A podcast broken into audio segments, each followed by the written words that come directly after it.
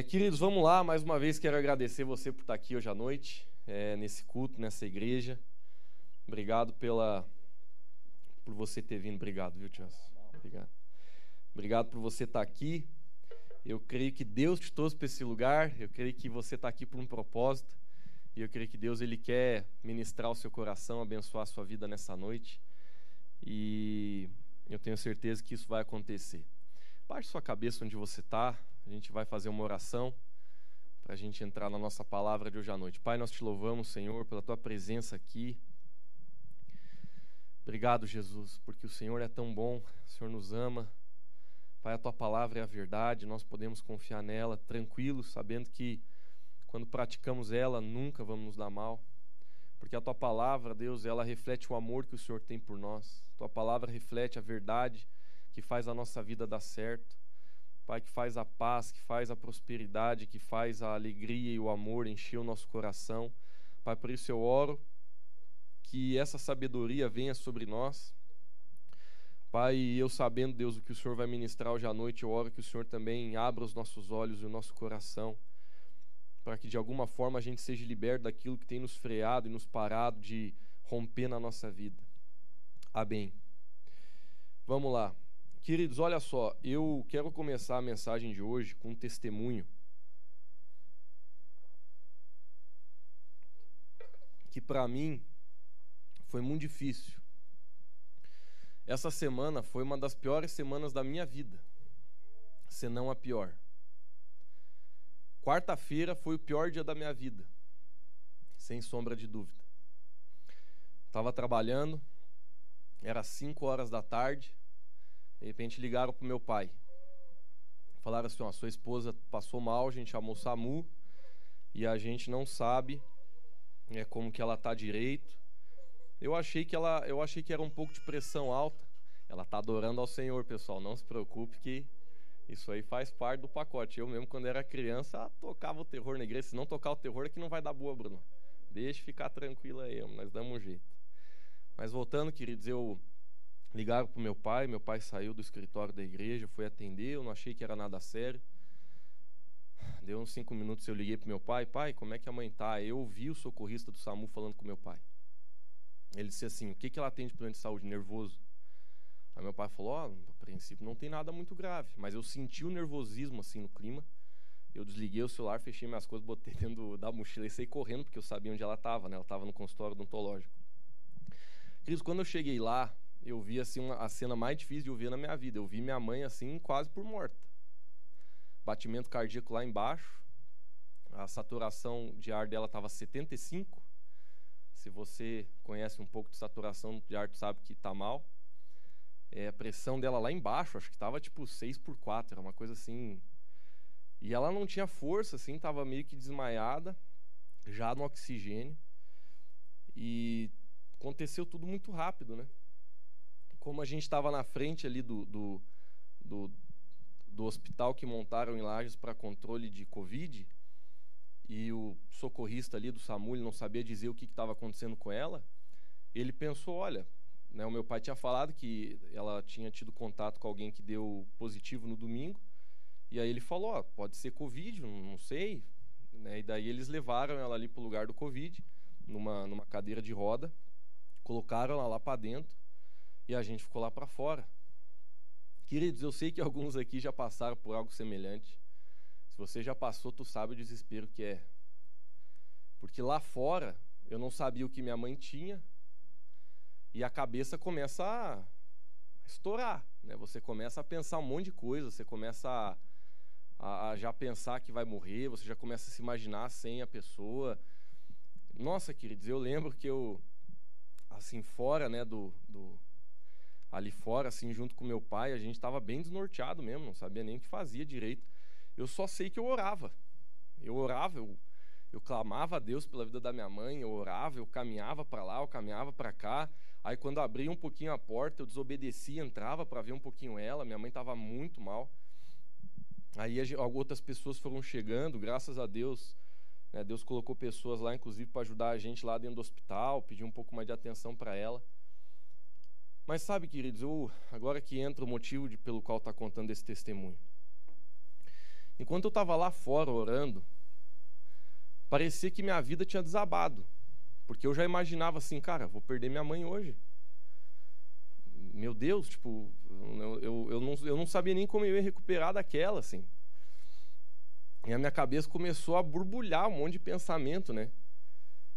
E, e, e, parece que tudo acontece assim de um jeito que tu pensa, meu Deus, é isso mesmo, porque eu que fui levar minha mãe do dentista, duas horas da tarde. Quando eu deixei ela no dentista, às vezes é meio chuco, né? Eu sou muito carinhoso com a minha mãe, mas eu confesso eu andava meio chuco. E a minha mãe foi sair do, do, do carro, e quando ela estava saindo, ela falou assim: Lucas, eu amo muito você. Aí ela falou muito, ela falou duas vezes muito. E ela saiu. E quando ela estava mal lá no hospital, era só disso que eu lembrava. E aí eu pensei assim: caramba, bicho, ela estava se despedindo mesmo. Meu Deus, gente, minha cabeça assim, num turbilhão, não sabia o que fazia, não sabia para quem ligava. A gente começou a ligar para um monte de gente que tem influência em um hospital lá em Lages. Mas por que, que eu estou contando esse testemunho, queridos? Porque tudo aquilo que importava já não importava mais para mim. Por exemplo, eu tenho um negócio de guitarra, eu abri um negócio que eu vendo guitarra. Tinha um monte de cara me chamando assim no celular para tentar fechar uns negócios que ia ser muito bom para mim. Eu não conseguia nem olhar para aquilo. Porque de repente dinheiro não tinha mais sentido nenhum para mim. De repente eu olhava para minha vida, para o ministério, para as coisas, também não, não tinha nem vontade de olhar para aquilo. Porque a única coisa que eu conseguia pensar era na minha mãe em continuar tendo ela comigo. E graças a Deus, queridos, né, a gente, é, com um pouco de influência, entrou lá dentro. Minha mãe estava muito mal, quando ela recuperou um pouquinho assim, ela só chorava e dizia para ela assim: Não deixa me internar aqui, não deixa me internar aqui. E nós desesperar, né? Nós, meu Deus, o que a gente vai fazer? Né? Muito mal. A gente não sabia nem o que estava acontecendo. E aí a gente assinou um, um, um, papel de responsabilidade familiar, né? Tiramos ela de lá, colocamos no nosso próprio carro, levamos para a UPA, onde a gente tinha conhecidos também. E aí lá os médicos atenderam ela rápido, começaram a, a, a diagnosticar melhor. Isso já fazia umas duas horas, mais ou menos, que o episódio tinha acontecido. E, e aí começaram a, a medicar ela do jeito certo. Descobriram que ela tinha tomado dois antibióticos muito fortes para fazer um procedimento na boca. E que provavelmente foi aquilo que deu aquela. Foi como se fosse uma overdose mesmo. Né, que quase matou ela. Ela literalmente quase morreu. Foi o Senhor mesmo que guardou. E sabe, queridos, eu, assim, eu terminei esse dia parecia que eu tinha saído de uma guerra, sabe? Mas o sentimento de, de louvor a Deus era muito grande. Porque eu olhava, meu Deus, eu nunca imaginei que hoje minha mãe ia dormir em casa. Que ela ia sair daquela situação e ia dormir em casa. E eu louvava a Deus, mas ao mesmo tempo também sofri demais, porque é, todo esse período que a gente estava lá, por exemplo, logo depois que minha mãe internaram no lugar, não internaram, né, mas colocaram dentro lá do lugar de Covid, duas pessoas morreram. E aí veio a família, e daí quando via um chorando, já descobri que tinha morrido, caía no chão, ajoelhado, gritando, desesperado. E eu vendo, eu ali, né, querendo olhar para minha mãe, vendo aquela pessoa gritando e morreu, e aquele choro, aquilo foi, meu Deus, gente, não tem nem como explicar, aquilo foi me deixando assim tão mal, tão desesperado. Eu olhava para minha vida e dizia, Senhor Jesus, não pode ser que tudo está acontecendo. Aí quando a gente levou ela para UPA, chegando lá, meu Deus, tinha muita gente mal, depois que botaram ela para dentro, uma pessoa assim começou a vomitar sangue também, quase morrendo. E, e, meu Deus, eu no meio daquela loucura, vomitava mesmo, assim, de lavar o sangue, de, o chão de sangue, não era um guspo de sangue. Era literalmente assim, cada vez que vomitava era um litro de sangue no chão, devia estar tá com, com o estômago estourado. E, gente, eu no meio daquela, daquela, assim, zona de guerra mesmo, assim, com a minha mãe mal, não sabia o que era. Cris, eu vou falar para vocês, foi o pior dia da minha vida. Graças a Deus, hoje eu estou aqui, testemunhando que minha mãe está bem, está sorridente. Deus ainda vai dar muitos anos de vida para ela. Eu creio que Deus não vai deixar essa mulher morrer sem ver os netos, pelo menos crescer um 10. Tenho que me aligerar. Quando ela estava lá no hospital, eu olhava, meu Deus, eu não dei neto para minha mãe, cara. Ela vai morrer e eu não dei neto. Tenho que acelerar isso aí. Mas sabe, queridos, por que, que eu estou contando esse testemunho? Porque para mim é muito difícil pregar hoje se não for esse assunto que eu vou pregar. O que eu quero falar hoje é vivendo pelo que importa. Porque a verdade, queridos, é que essa vida a gente pode ser facilmente enganado dentro dela. Eu quero que você abra comigo lá em Lucas capítulo 12, versículo 15 a 21. Eu quero começar já com o recheio, sabe, da bolacha. Quero começar com a picanha. Não vamos começar com a linguiça, já vou começar com a picanha. Olha só o que a Bíblia diz. A gente vai ler do verso 15 ao 21. Essa palavra vai te confrontar, queridos, porque ela tem o propósito de te alinhar. Ela tem um propósito assim de fazer você sair da bebedeira que muitas vezes o mundo traz. Eu não estou falando de álcool, estou falando que muitas vezes a gente vive, a própria Bíblia fala embriagado pelo mundo, pelos padrões do mundo, pela forma de viver, pela ganância, pela nossa forma vã de pensar. E eu oro que nessa noite Deus possa acordar você e tirar, não estou dizendo que você está nesse lugar, né? Mas ajudar você a alinhar os teus propósitos e as tuas prioridades. Olha só o que a Bíblia diz. Desculpa, tá? Eu acho que eu falei um pouco rápido. É Lucas 12, a gente vai ler do 15 ao 21, tá? É Lucas 12, fazendo favor.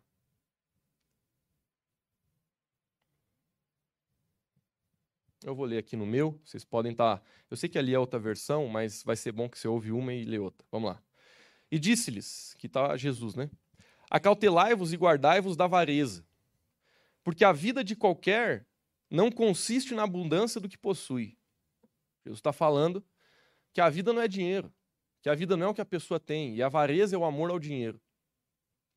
E propôs-lhes uma parábola dizendo: A herdade de um homem rico tinha produzido com abundância, e, e arrazoava entre ele entre si, dizendo: Que farei? Não tenho onde recolher os meus frutos. E disse: Farei isso. Derrubarei os meus celeiros, edificarei outros maiores, e ali recolherei todas as minhas novidades e os meus bens. E direi à minha alma: Alma, tens em depósito muitos bens para muitos anos. Descansa, come, bebe e folga. Mas Deus lhes disse: Louco, esta noite pedirão a tua alma, e o que você tem preparado Talvez ali você está lendo acumulado. Para que servirá?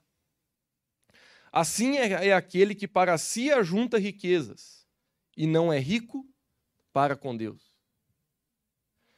Queria dizer, esse texto aqui, ele, ele no mínimo, assim, dá um choque na gente se a gente meditar ele com verdade. Porque aqui a palavra de Deus, Jesus, ele está começando dizendo, ó, fique, cuide. Ele está falando assim, ó, tenha cuidado, tenha atenção com amor ao dinheiro, com a avareza. Queridos, como é fácil nesse mundo a gente viver pelo dinheiro. Como é fácil. Eu não estou falando de gente que não conhece Jesus, tá? Estou falando de você que, que ama Jesus. Mas ainda assim, como é fácil a gente ficar se esforçando tanto pela grana. E eu não estou falando que é errado, eu sempre gosto de dizer aqui que eu creio que dinheiro é uma coisa de Deus e que Deus ele quer sim nos prosperar com dinheiro. Mas o problema é o lugar que isso ocupa no nosso coração. De qualquer forma, queridos, eu vejo na minha vida como é fácil. De repente eu me bobear quando eu consigo vender uma guitarrinha lá, entra um dinheiro, eu já começo a pensar: nossa, eu tenho que ganhar mais, eu tenho que ganhar mais, eu tenho que ganhar mais, eu tenho que ganhar mais. Querido, o dinheiro é uma das coisas mais difíceis do homem, da mulher, da pessoa conseguir controlar dentro de si. Porque mesmo você que ama a Deus que nem eu, você pode cair nessa armadilha sem você pensar. Agora, queridos, eu, eu lembro, como se fosse agora, eu lá fora daquele, daquele hospital, com a minha mãe lá dentro. E naquele momento, queridos, eu lembro de eu ter pensado assim, ó Deus, eu, eu assim, né, tenho me esforçado muito para nesse negócio que eu falei de guitarra aí, graças a Deus eu já consegui ter um estoque bem grande, assim. Graças a Deus, tenho bastante coisa lá já, assim, nessa lojinha virtual que eu criei. E, e dentro de mim, eu, eu fiquei assim anos para conseguir chegar onde eu tô. E dentro de mim eu lembro uma hora que eu falei assim: Deus, se eu pudesse, eu dava tudo que eu tenho para tirar minha mãe daqui hoje. Sabe por quê, queridos? Porque quando a gente perde aquilo que importa, é que a gente consegue ver o valor das coisas. E eu olhando para a minha vida, eu pensava assim: meu Deus, será que é preciso eu perder uma mãe para eu, eu corrigir minha vida em algumas coisas? Será que é preciso, talvez, eu ser acometido de uma doença um dia e chegar ao leito da morte para eu acordar e ver que eu estava valorizando minha vida errado? que, que é preciso será eu sofrer, eu perder, para que eu consiga olhar com clareza o que a vida é? E às vezes a gente fica, queridos, tanto tempo investindo, eu não, não, tô, eu não sou contrário isso, não me leve a mal, mas às vezes o nosso coração ele está tão enraizado, sabe? A gente se esforça tanto pelas coisas naturais e a gente é tão relaxado nas coisas espirituais e nas coisas que importam. Às vezes a gente se esforça tanto para ver a nossa empresa crescer, mas a gente esforça quase nada para ver nossa família crescer.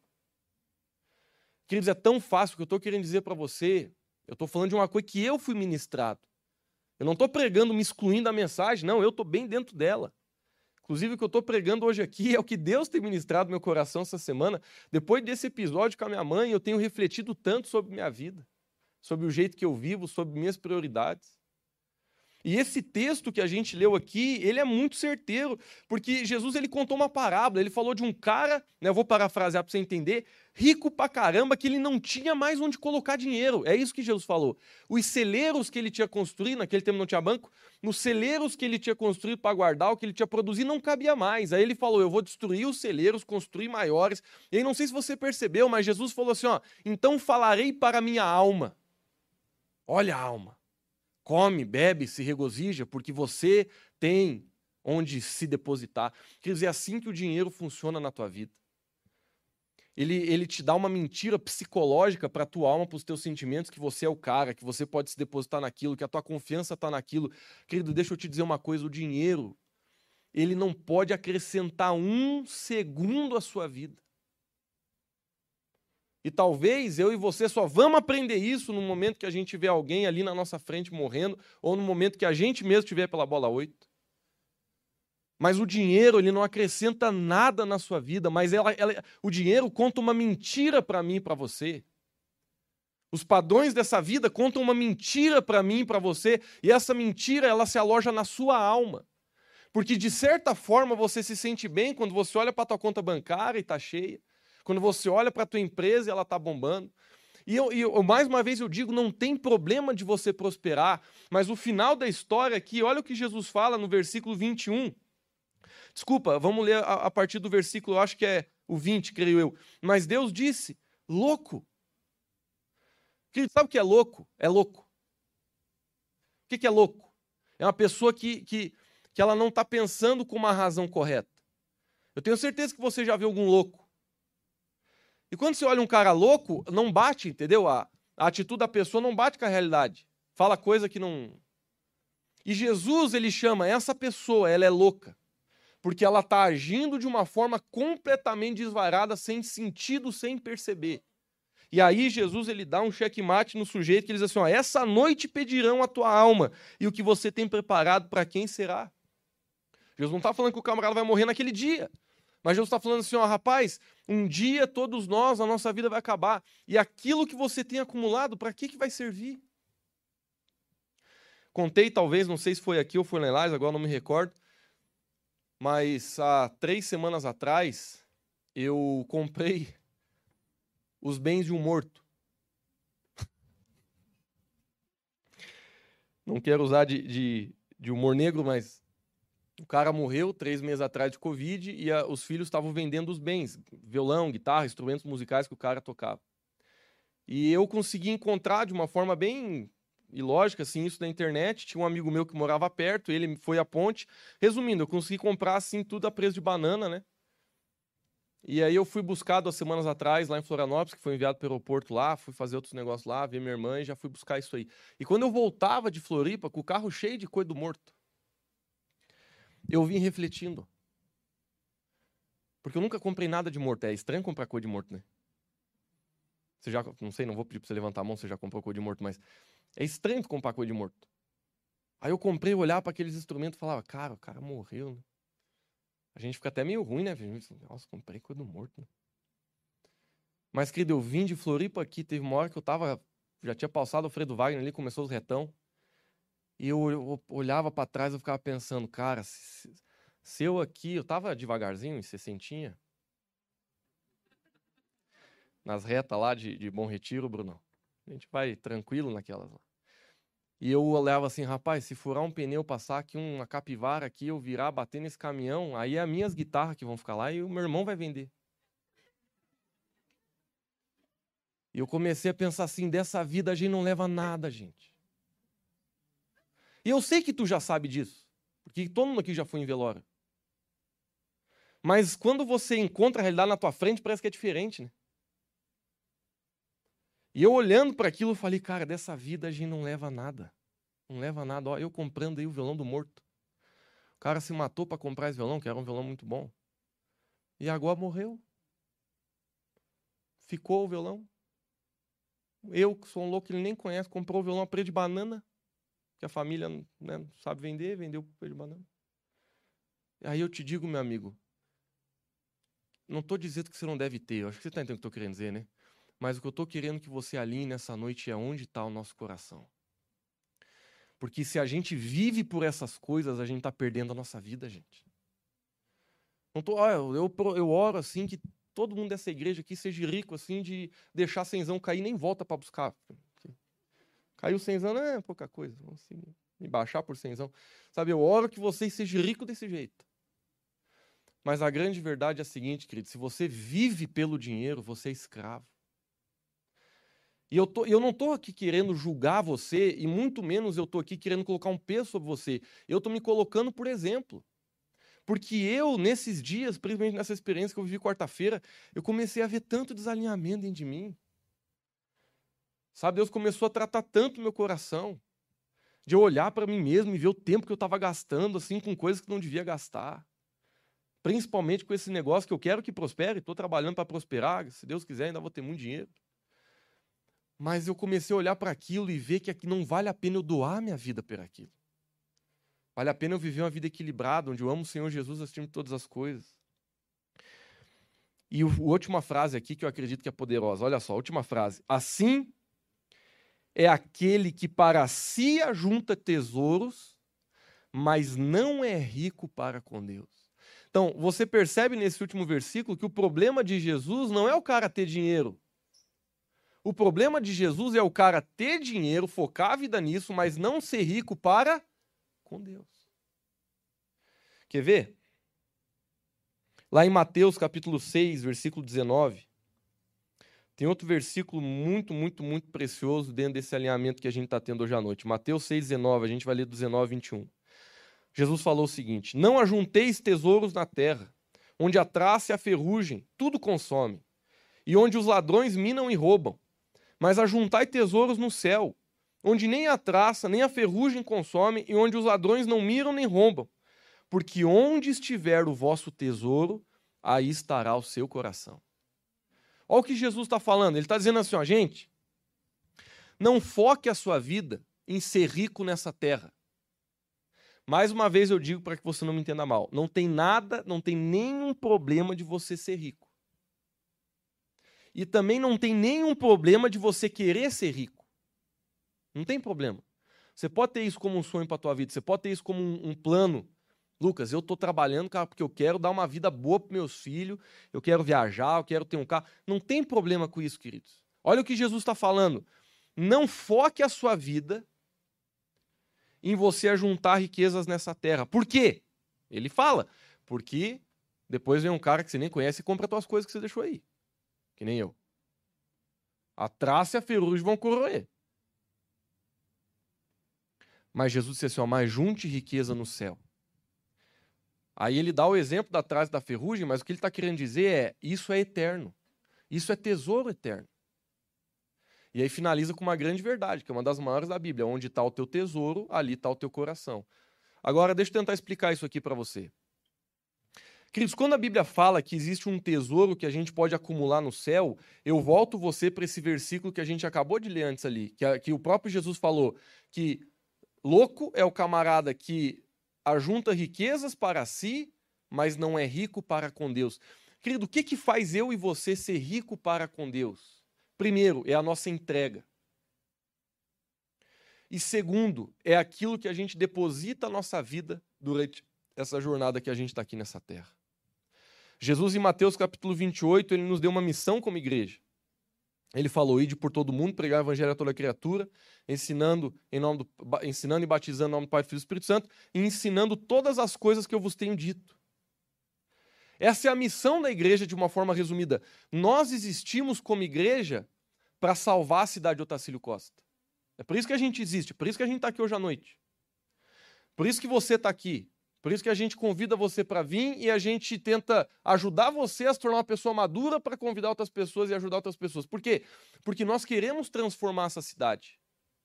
Nós queremos cumprir a missão de Jesus para a nossa vida, para a nossa igreja. E eu aprendi na minha vida, queridos, que quando eu foco a minha vida no chamado de Deus para mim, é quando eu estou juntando riquezas eternas. Porque se eu tiver uma grande empresa quando eu morrer, essa empresa não construiu nada do reino. Mas se eu falar de Jesus para as pessoas, se eu ajudar pessoas a trans ser transformadas pela palavra, se eu ajudar pessoas a, a, conhecer a palavra de Deus, se eu ajudar pessoas que estão com o casamento destruído a restaurar o casamento, se eu ajudar a gente que está perdido dentro da droga, dentro do vício, dentro da pornografia, dentro do adultério, a restaurar a sua vida. Se eu ser uma ferramenta na mão de Deus, eu estou construindo frutos que levam para a eternidade. Porque tudo aquilo que você investe em pessoas é eterno. Tudo aquilo que você investe em pessoas só funciona até o dia que tu morre. Então não é difícil de entender. Se você quer saber assim, Lucas, mas como que eu me torno rico para com Deus? A minha pergunta é: o que, que você tem feito para as pessoas? e o que você tem feito de Jesus na sua vida. Para você entender um pouco melhor o que eu estou dizendo, te conto um testemunho. Uma vez eu estava em Moçambique. Lá é um lugar que bagunça muito com teus, teus miolos também. A gente se arruma na hora que a gente vê a realidade lá. E eu lembro que teve um dia, já contei algumas vezes isso aqui. Teve um dia que eu fui visitar uma, uma, uma um lugar assim que tinha uma casa para ajudar crianças especiais dentro de uma base missionária. E quem coordenava aquela casa era uma brasileira. E o motivo de a gente ter ido lá, eu estava junto com o pastor Fred e com a pastora Fernanda, o motivo de nós ter ido lá é porque ela estava com, como é que é, malária. E ela estava muito mal e a gente foi lá para orar por ela. E, queridos, eu lembro que quando eu entrei naquela casa, eu fui conhecer né, a situação da casa. Olha, queridos, era muito difícil caminhar naquela casa.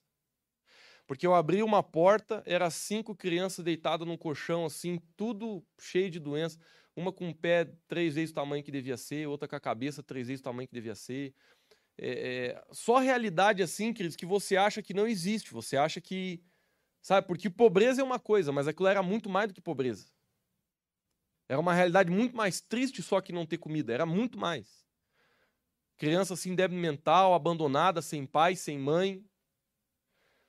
E meu Deus do céu, aquilo, eu fui olhando aquela realidade, aquilo foi, foi destruindo no bom sentido comigo. Sei que não existe bom sentido para essa palavra, mas foi assim, me quebrantando por dentro.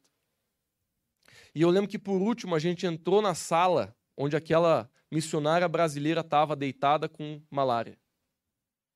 E quando eu olhei para ela, eu nunca vou me esquecer do que o Senhor Jesus me falou. Ele disse assim: Lucas, você não tem noção do quão famosa é essa mulher aqui no céu. E eu olhei para aquela mulher e Deus falando comigo, não conseguia nem falar. Eu lembro que eu só ficava encarando ela, o pastor Fred chegou perto para orar e Deus falando comigo.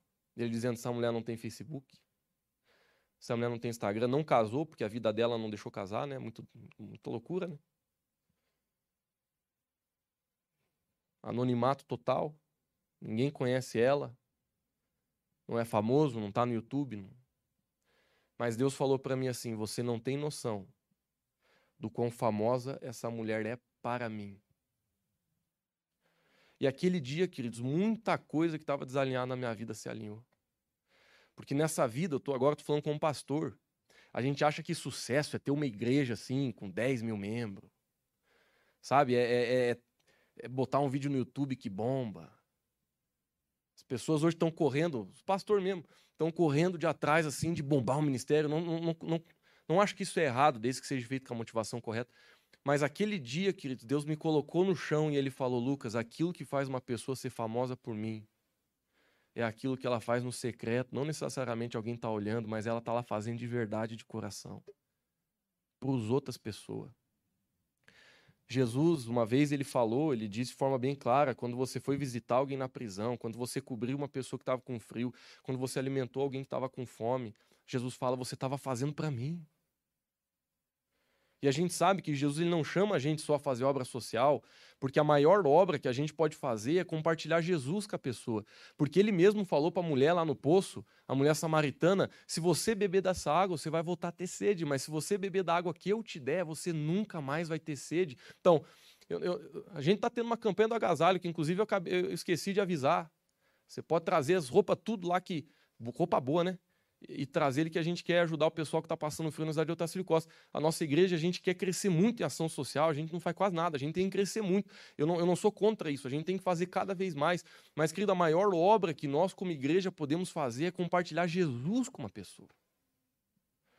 Porque eu posso dar uma roupa para ela hoje, ela cresce e já não serve mais a jaqueta. Mas se eu compartilhar Jesus, e se ela receber Jesus assim como eu tenho recebido, a história dela e a história das pessoas que estão ao redor dela vão ser completamente transformadas. E o, e o maior dom, o maior presente que alguém pode receber, que é a salvação, vai ser entregue a ela. Porque nessa vida, meu querido, a Bíblia é clara em dizer: nós temos uma vida só. Não sei o que, que você já ouviu por aí, tem gente que fala que a gente tem vida passada, é uma mentira.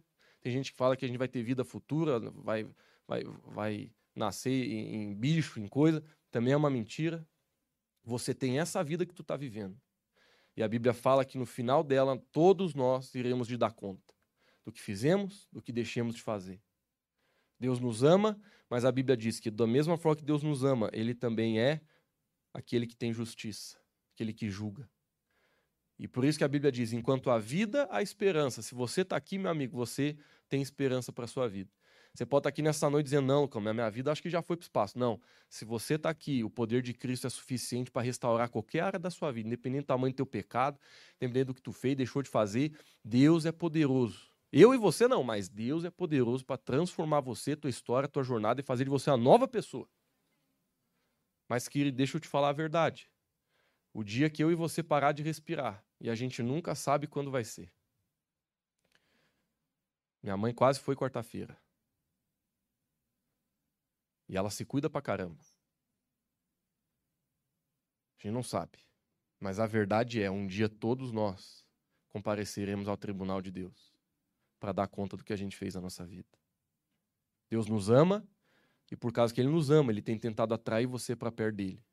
Mas é tão fácil a gente colocar besteira entre nós e Deus. Amargura, dinheiro, pecado, orgulho, e a gente não se aproxima de Deus porque a gente acha que ainda tem tempo.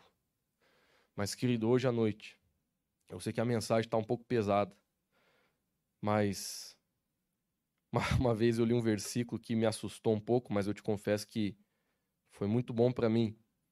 Aconteceu uma vez, há uns três anos atrás, lá em Lages, um menino da nossa igreja morreu. Ele tinha 16 anos, ele morreu numa besteira, assim. Ele foi pular num, num rio com os amigos num domingão, num sábado à tarde e afundou e não subiu e morreu. E quando conseguiram puxar ele, dois, três minutos depois já estava morto. Foi uma coisa boba, foi coisa assim, pegou todo mundo de surpresa, de choque. E eu lembro que foi assim pra gente terrível, né? Ele era um menino bem firme lá na nossa igreja em Lages. E aí a gente, os pais dele tiveram uma estratégia, eles falaram assim, ó, eu sei que a gente não tem esse costume de fazer culto do sétimo dia, né? Mas ele falou assim: ó, eu quero fazer um culto de sétimo dia da, da, morte do meu filho, porque eu quero convidar todos os amigos dele para vir para a igreja para ouvir de Deus. Queridos, e a gente fez isso. A igreja lotou, mas lotou. E ele era motoqueiro, veio todos os motoqueiros quase da cidade. Quase mataram os vizinhos, porque eles fizeram uma homenagem assim de, de descarga. Nossa, os vizinhos jogaram pedra na igreja. Mas eu lembro, queridos, que eu fui designado a dar mensagem para aquele dia. E aí? Que, que você vai falar no culto de sétimo dia de um piá de 16 anos que serviu Jesus e morreu? O que, que você fala? Eu lá preparando a mensagem, eu falava, Jesus, me ajude-me, porque olha, eu prefiro pregar para tudo, qualquer tipo de gente. Mas pregar em culto de gente, de, de jovem que tinha tudo para viver ainda e morreu, como é que explica uma coisa dessa? Como é que. Aí eu lembro que Deus começou a ministrar o meu coração. E tem um versículo que está lá em Eclesiastes, se não me engano, que diz assim: Melhor é a casa do luto do que a casa da festa. eu lendo esse versículo eu achei estranho, porque eu prefiro mil vezes ir num churrascão do que num velório. Mas esses dias atrás, querido, morreu o pai de um amigo meu, lá em Lages, e eu fui no velório. E de repente, quando eu cheguei perto do caixão, comecei a encarar, né? O pai dele morto ali, era novo, nem cabelo branco tinha. E Deus me lembrou desse versículo. E mais uma vez Deus começou a falar comigo, queridos, eu sei que hoje o culto está pesado, tá? Por favor, não vai embora. Eu prometo que a mensagem ela vai te ajudar no final. Mas eu lembro que eu olhei pro caixão e Deus falou para mim: um dia vai ser você. E aquilo mexeu tanto comigo, cara. Porque Deus falou para mim assim: Lucas, todo mundo vai para esse caixão. Hoje você tem a oportunidade de viver a melhor vida que você pode viver. E não tem a ver com dinheiro, com... tem a ver com você se entregar para o Senhor e deixar ser um vaso na mão dele. Porque no final da vida, meu querido, você pode ter a empresa mais top, assim, ó, você pode ter. Nossa, você pode ser a pessoa mais famosa do Brasil, da Amores, de Otacílio. Não vale nada, gente. Agora, tudo que você fez para o Senhor é aquilo que traz paz no seu coração para você dizer: Jesus, só me agarra e me leva. Porque eu estou pronto. Eu fiz o que tinha que fazer. Queridos, dinheiro não traz satisfação eterna. Dinheiro só, só massageia sua alma, como a gente leu. E eu quero que tu tenha, espero que você não esteja entendendo mal minha mensagem, não estou pregando contra dinheiro. Tem gente aí, eu sei que tem igreja que, que acha que ser rico é coisa do demônio. Não é, querido. Tenha dinheiro, oro que você tenha dinheiro mesmo, que você prospere. Tenha dinheiro, Cecília, em nome do Senhor. Que você seja rica assim que mas sabe, meu queridos, mais uma vez eu te digo, não é isso, não é, não é sobre ver o dinheiro, não é endemonizar o dinheiro. Dinheiro é de Deus, Deus é que dá o recurso. Os homens de Deus na Bíblia, muitos deles foram muito ricos. Jesus mesmo nunca passou fome. Mesmo que ele não andava com uma carteira muito cheia, o homem que alimentar 300 pessoas aqui, o que, você tem? Cinco pão, dois peixinhos, pois deixa eu abençoar aqui, vai começar a multiplicar esse trem. Nunca faltava nada para Jesus, querido. Então não, não me entenda mal, eu não tô, tô assim criticando quem trabalha, quem se esforça, quem quer ver a empresa crescer. Não é isso. Mais uma vez eu te digo, que não é isso. A questão é, nós precisamos alinhar a nossa vida para a gente saber responder pelo que, que a gente está vivendo. Pelo que, que você está vivendo. Se eu fazer uma pergunta para você hoje e você tivesse que responder nesse microfone, claro que eu não vou fazer isso para não te constranger, mas se você tivesse que vir aqui no microfone sem ninguém te colar nada para você falar, pelo que que você está vivendo, pelo que que você está esforçando a tua vida, o que, que você ia responder? Porque vir à igreja não é sinal que você está entregando a tua vida para o Senhor. Se dizer cristão, eu disse desde quando eu nasci, também não é o que muda. Mas o que muda, queridos, é a forma que a gente vive todos os dias da nossa vida se entregando ao Senhor, fazendo o que Ele mandou a gente fazer, desde a coisa mais simples que seja ajudar uma, um vizinho que está mal, até levar uma pessoa a Jesus, se esforçar dentro dos ministérios que Deus nos confiou dentro da nossa igreja local, ser um, um bom funcionário na nossa empresa, ser um pai exemplar, ser um filho exemplar, sabe, todas as esferas onde a gente opera, Deus nos chama para que a gente faça com excelência.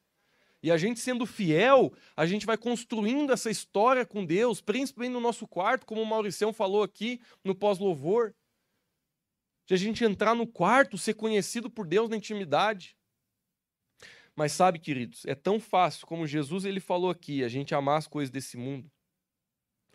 E naquele dia que eu estava pregando para aquele pessoal todo, eu lembro que eu falei isso. Eu disse: Olha, queridos, eu sei que a gente está muito triste na morte do nosso amigo. Mas eu quero que você veja hoje como oportunidade, porque você está vivo. E hoje, porque você está em luto pelo seu amigo, você tem muito mais capacidade de crescer em sabedoria do que se você estiver num lugar com uma picanha, fazendo festa, tomando, bebendo. Por quê? Porque quando você está na casa do luto, você repensa a sua vida. Você olha para a realidade. Você sai daquela embriaguez que o mundo te traz acordar para ganhar dinheiro, para render. Pra... De repente, quando você vê o luto, quando você vê o caixão, tudo isso cai. Eu lembro, queridos, que no mesmo momento tinha uns camaradas me chamando no Facebook ali, no, no WhatsApp, para querer negociar a guitarra. Eu olhava para aquilo, fechava, botava no bolso, chegava até me dar um ruim. Sabe, eu, eu, eu me sentia até assim, meu Deus do céu, eu não quero nem ver isso aqui.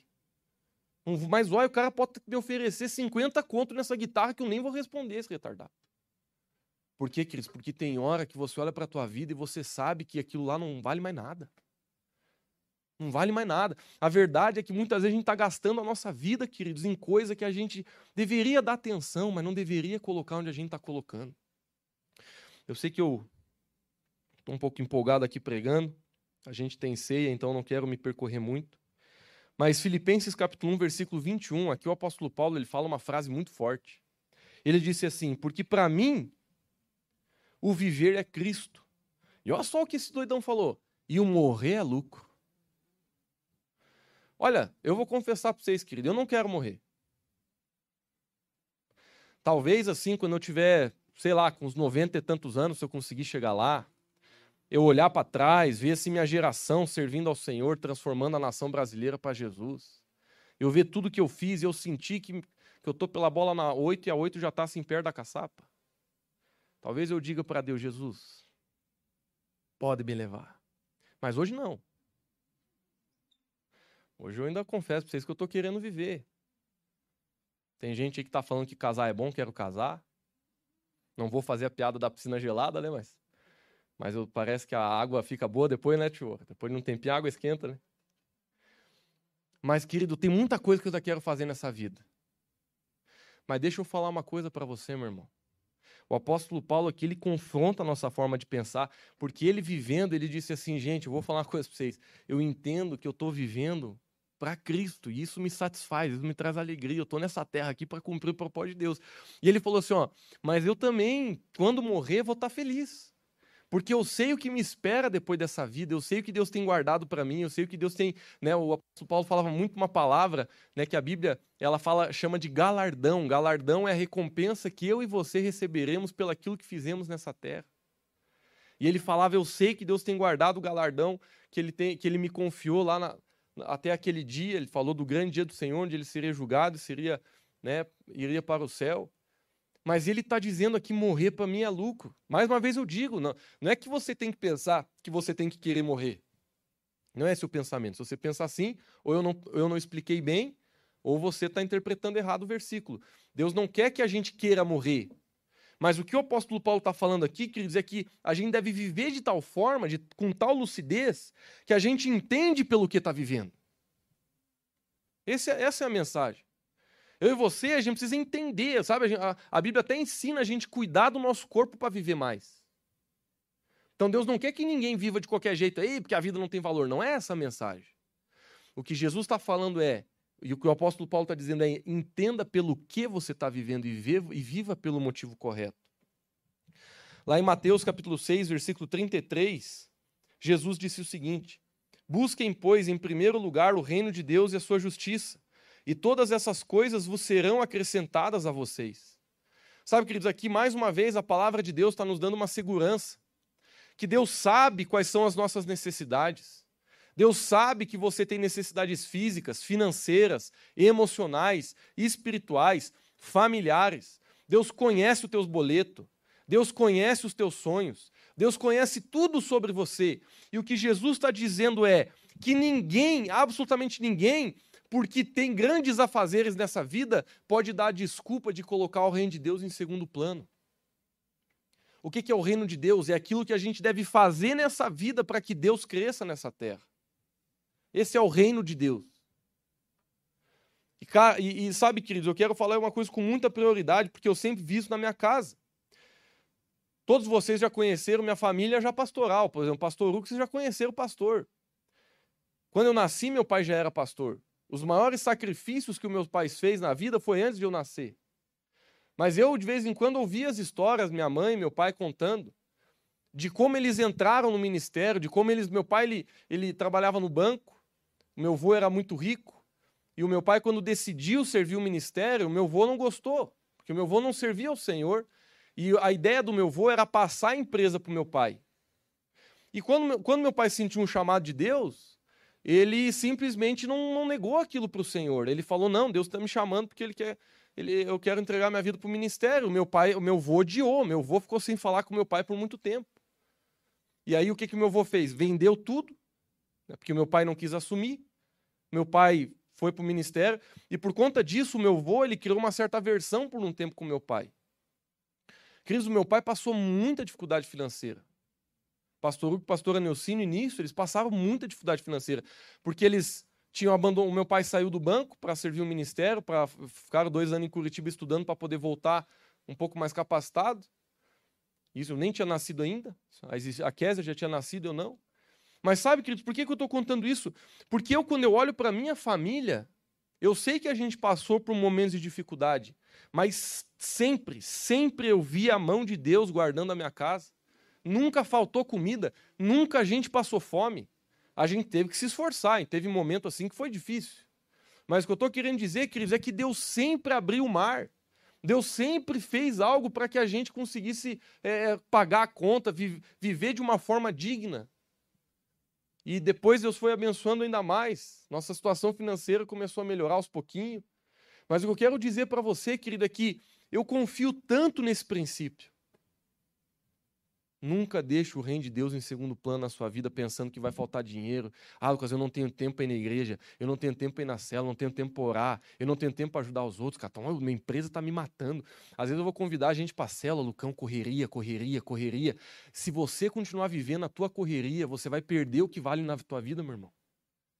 A maior desculpa que eu ouço quando eu vou tentar convidar gente para vir para a igreja é correria. Lucas, estou correndo aqui que eu não, cara, não estou dando conta. Querido, com todo carinho, eu quero te dizer: o nosso problema nunca vai ser correria. O nosso problema sempre vai ser prioridade. Porque eu garanto que para aquilo que você prioriza, tu acha tempo. Se você não tem tempo para vir na igreja, não dê desculpa. Eu não estou falando para mim. Para mim, você pode dar desculpa que você quiser, que, você vai, que eu vou acreditar em você, porque eu sou gente boa. Mas não adianta você viver a tua vida dizendo que você não tem tempo para Deus, porque o que você não tem é prioridade, querido.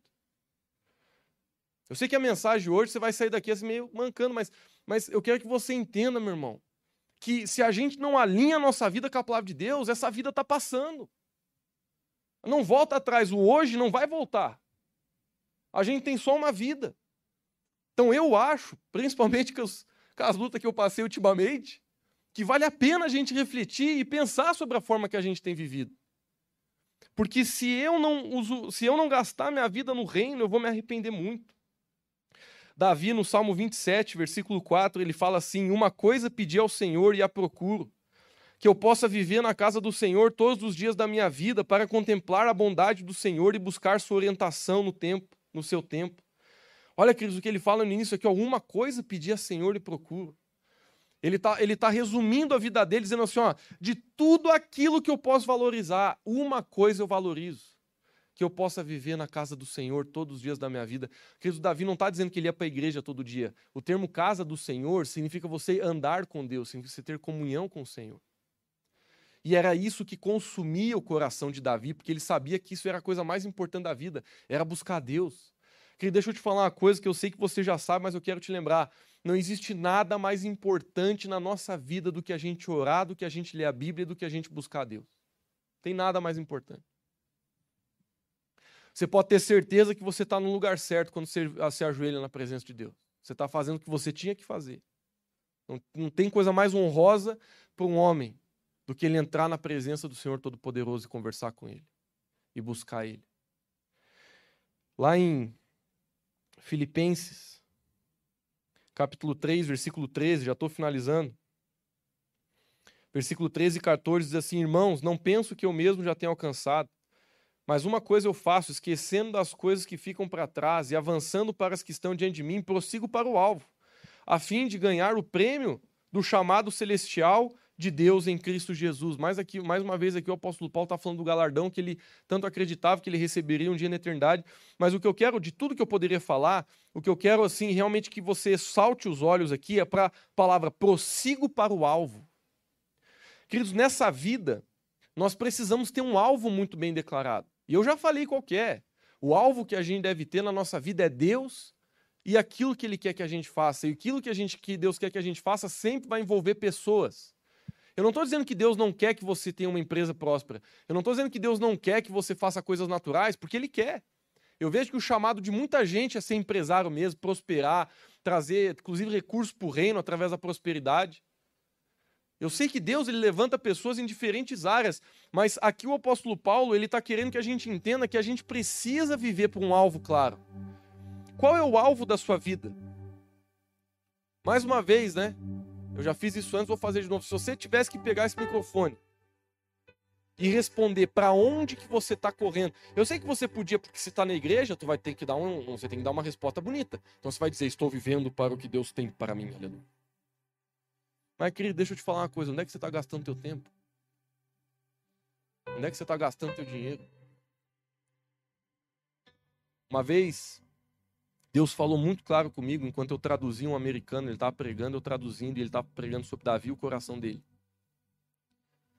E ele falou assim que um dos maiores marcas de você querer conhecer como que o teu coração é, é pelo aquilo que você deseja. Ó, presta atenção, porque isso aqui eu podia cobrar um dezão de cada um, que vale.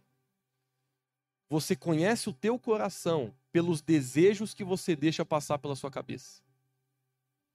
O que, que você deseja?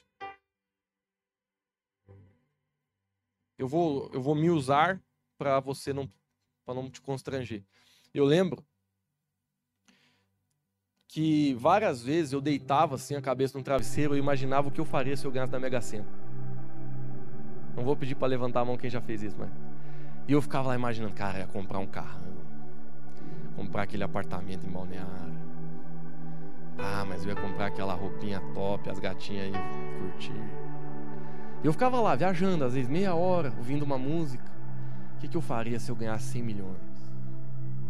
Ficava imaginando. Aí eu lembro de um dia que eu estava caminhando numa cidade, estava assim de férias, estava com o pastor Fred com a pastora Fernanda nos Estados Unidos, uma cidade nova da Califórnia, dentro de uma montanha de gelo. E eles estavam caminhando atrás de mim, eu estava caminhando na frente, né? E, e esse, esse, momento da minha vida eu já tinha ido para a África, eu já tinha mexido muito na minha vida, assim, já tinha mexido muito com o meu senso do que é sucesso, né? Porque a gente tem que redefinir o que é sucesso. A gente bota alvo errado para sucesso na vida. A gente acha que sucesso é coisa que não vale nada. Eu já, eu já tinha mudado muito meu coração. E eu lembro que eu me peguei caminhando naquela nossa calçada. E eu, eu voltou esse pensamento: o que eu faria se eu tivesse tantos milhões? Eu não lembro quanto que eu falei, mas era muito assim, né? Porque no pensamento a gente avacalha, né? É tipo uns 100 milhões. E não era reais, era dólares. Mas sabe, queridos, eu dentro de mim, eu lembro que eu comecei a distribuir aquele dinheiro. E eu comecei a pensar assim, cara, eu acho que metade eu ia investir na igreja na África. Porque eu sei o quanto que pouco dinheiro faz diferença lá. Imagina 550 milhões lá. Nossa, eu ia ajudar muita igreja, ajudar muita gente a poder se reunir debaixo de alguma coisa. Que eu fui lá, vi a realidade que era. Aí de repente eu comecei a pensar na nossa igreja, pô, ia conseguir construir um tempo para nossa igreja, para poder crescer a igreja. E, e eu fui distribuindo dinheiro, querido, na minha cabeça. Eu, eu, eu testemunho é desse jeito, tá? E eu senti um sorriso de Deus. Eu não senti ele falar nada, eu só senti como se Deus estivesse sorrindo. Aí ele, eu, eu, eu, lembro que o Espírito de Deus falou comigo assim: Lucas, você está melhorando, cara. Daí ele falou para mim: porque a última vez que eu lembro, quando você se imaginou ganhando 100 milhões, era para comprar apartamento era para comprar carro, e agora você está querendo investir no meu reino. E eu senti uma alegria de Deus a meu respeito. E aquilo me marcou, Cris. Eu lembro que eu, que eu caminhando, eu sorri. Porque eu falei, graças a Deus, meu coração detonado está melhorando. Porque o coração enganoso que a gente carrega, pessoal. A gente é orgulhoso, a gente quer as coisas para a gente. A gente quer viver a vida e a gente é o centro do universo. A gente vem para a igreja e quer que Deus chegue que nem um garçom com a benção. Mas não, meu irmão. Essa vida vale a pena viver quando você ama. Quando você ama Deus e quando você ama as pessoas. Porque tudo, eu garanto a você, tudo nessa vida vai passar. A Bíblia diz: passarão céus e terra, mas a minha palavra não passará. Queridos, vale a pena viver para o Senhor. E mais uma vez eu te digo, o que que você tem desejado? O que que quando você fecha os teus olhos, você imagina como sonho para a sua vida? Onde você quer chegar? Eu quero falar com todo carinho que isso pode revelar facilmente onde o teu coração está. E mais uma vez, não estou achando que é errado você desejar uma casa, desejar um monte de coisa lícita. Não é errado. Eu desejo. Eu construí, comprei um terreninho ano mês passado, ano passado. Eu quero construir uma casinha um dia. Não é errado. Mas mais uma vez eu te digo, querido, qual, quais, o que, que ocupa o topo do nosso coração? É isso que a gente tem que refletir. É isso que a gente tem que pensar. Eu finalizo a mensagem de hoje com talvez o versículo que mais eu poderia fazer isso. Que está em Eclesiastes capítulo 12, versículo 13. Eclesiastes foi escrito pelo talvez o homem mais rico que já passou pela terra. O nome dele foi Salomão. A Bíblia fala que esse cara teve tanto dinheiro, mas tanto dinheiro, queridos, que até os próprios historiadores falam que nunca ninguém, nem Bill Gates, nem o mexicano, nunca ninguém teve mais dinheiro do que Salomão no seu auge teve. Só de ouro assim, ele tinha ele tinha templos de ouro. E a Bíblia fala, queridos, que Salomão, ele, ele assim, não é que ele desviou, mas ele deu, ele deu uma frouxada na fé dele em momentos da vida dele. E ele, ele andou muito no pecado. Ele tinha centenas de mulheres, uma coisa que Deus nunca aprovou. Ele viveu a vida dele assim de uma forma, em momentos da vida dele, ele viveu no pecado, ele viveu. Olha, olha, olha o termo que ele usa em Eclesiastes: todo, tudo aquilo que os meus olhos pediram, não lhes neguei. Ele olhava uma mulher, ia para a cama com ela, se tinha vontade. Ele olhava uma coisa, comprava se tinha vontade. Tudo assim, ah, gostei daquela casa, compra. Não teve nada. Ele falou assim: não teve nada que os meus olhos pediram que eu não lhes dei. Esse foi o termo que ele usa em Eclesiastes. Mas no final do livro, ele chegou numa conclusão. Depois de tudo que ele viveu, tudo que ele experimentou, ele experimentou tudo que a vida podia dar. Mas no final, as palavras dele é como aquele filme que você não entende até chegar no último minuto. De repente tudo se revela. Salomão disse o seguinte: De tudo, Eclesiastes 12, 13, de tudo o que tem se ouvido, o resumo é: teme a Deus e guarda os seus mandamentos, porque esse é o dever de todo homem. Querido, se você quiser que eu resuma tudo o que eu quis dizer hoje para você, que é a nossa vida se resume a uma coisa: temer a Deus. Temer não é ter medo, mas é levar com seriedade. Medo é uma coisa, temor é outra completamente diferente. Temor é você reverenciar, é você levar a sério algo. E o que, o que Salomão está dizendo aqui, ó, leve a sério as coisas de Deus, tenha temor a Deus, busque ao Senhor ande nos mandamentos de Deus, porque esse é o dever de todo homem, é o que vale a pena. Ele está falando, é o que a gente tem que fazer, gente. Bom, eu realmente oro que essa mensagem tenha realmente tocado seu coração e trazido algum tipo de alinhamento para sua vida, porque tem trazido para mim. E eu quero deixar que o Espírito Santo continue falando comigo, porque eu quero às vezes você pode olhar para minha vida e dizer, Lucas, você já é pastor. Você parece que entregou já algumas coisas para Jesus querido. Eu olho para mim, tem tanta coisa que eu preciso trabalhar dentro de mim, tanta coisa que eu tenho que fazer, tanta coisa que está errada. E eu oro, queridos, que na sua vida nessa noite você também possa refletir e alinhar e trazer alinhamento para sua jornada, porque existe tempo ainda. Não é tarde para você. Existe tempo para a bênção de Deus vir sobre a sua vida e trazer alinhamento para o seu coração. Fique de pé onde você está.